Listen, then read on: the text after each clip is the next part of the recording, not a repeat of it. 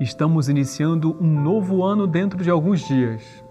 Quais são os seus sonhos para esse ano que vai se iniciar? Como realizar os seus sonhos? A liturgia de hoje vai nos falar a esse respeito. A liturgia de hoje narra uma oração composta por Nossa Senhora, a oração conhecida do Magnificat. Nossa Senhora inicia a oração dizendo: Minha alma engrandece o Senhor e o meu espírito se alegra em Deus, meu Salvador porque olhou para a humildade de sua serva. Doravante todas as gerações me chamarão bem-aventurada, porque o Todo-Poderoso fez grandes coisas em meu favor. Deus fez grandes coisas em favor de Nossa Senhora, e ela foi um instrumento de Deus para fazer uma grande coisa, para fazer uma grande maravilha.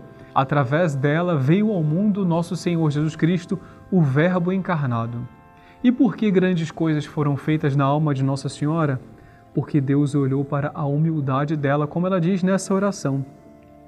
Deus quer fazer grandes coisas em nossas vidas. Entretanto, para que Ele faça essas grandes coisas, é necessário praticar a virtude da humildade, ou seja, deixar-se conduzir por Deus. Nós temos, é normal, uma inclinação a querer controlar tudo em nossas vidas mas é necessário deixar que Deus controle, é necessário que Deus faça mais a vontade de Deus nas nossas vidas, que Ele manifeste a vontade dele através de determinadas circunstâncias e que nós nos submetamos.